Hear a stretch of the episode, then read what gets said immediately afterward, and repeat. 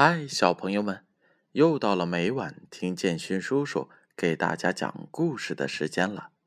今晚啊，建勋叔叔要给小朋友们读《中外民间故事》这本书。这本书是由北京出版集团公司、北京教育出版社出品的，主编是金波。今晚建勋叔叔要给小朋友们读的故事名字叫做。三个和尚。从前有一座山，山上有座庙，庙里有一个小和尚，他整天一个人忙里忙外，还要到山脚下挑水。但是他很勤快，总是把水缸装得满满的。有一天，庙里又来了一个大和尚。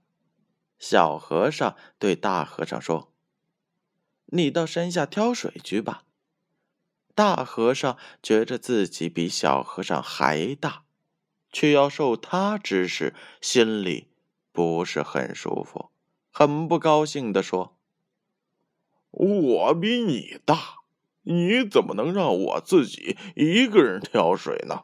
还是咱俩一起抬吧。”就这样。两个和尚一起抬水吃。又过了一些日子，庙里又来了一个胖和尚。胖和尚好吃懒做，小和尚和大和尚对他都很有意见。胖和尚却说：“有意见你们也别做呀。”就是因为这一句话，接下来的事儿。谁也不管了。下山打水时，三个和尚是你推我，我推你，最后大家都不去。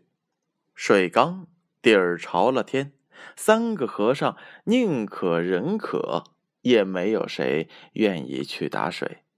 庙里的老鼠渴的都受不了，晚上就跑到大殿里偷喝油灯里的油。老鼠碰倒了油灯，引起了大火。三个和尚被大火惊醒了，急急忙忙想去水缸里舀水灭火，可水缸里一滴也没有啊！他们只好拿起木桶，来到了山下挑水。可是远水解不了近渴，最后庙就被大火。烧光了。好了，小朋友们，故事讲完了。这则故事我们有什么样的听后感呢？三个和尚在一起，你推我，我推你，都不愿意去打水，最后酿成了大祸。在集体生活当中，我们也要积极主动的承担责任。不能互相推脱。好了，小朋友们，接下来闭上眼睛，乖乖的睡觉吧。让我们明晚再见。一生活的。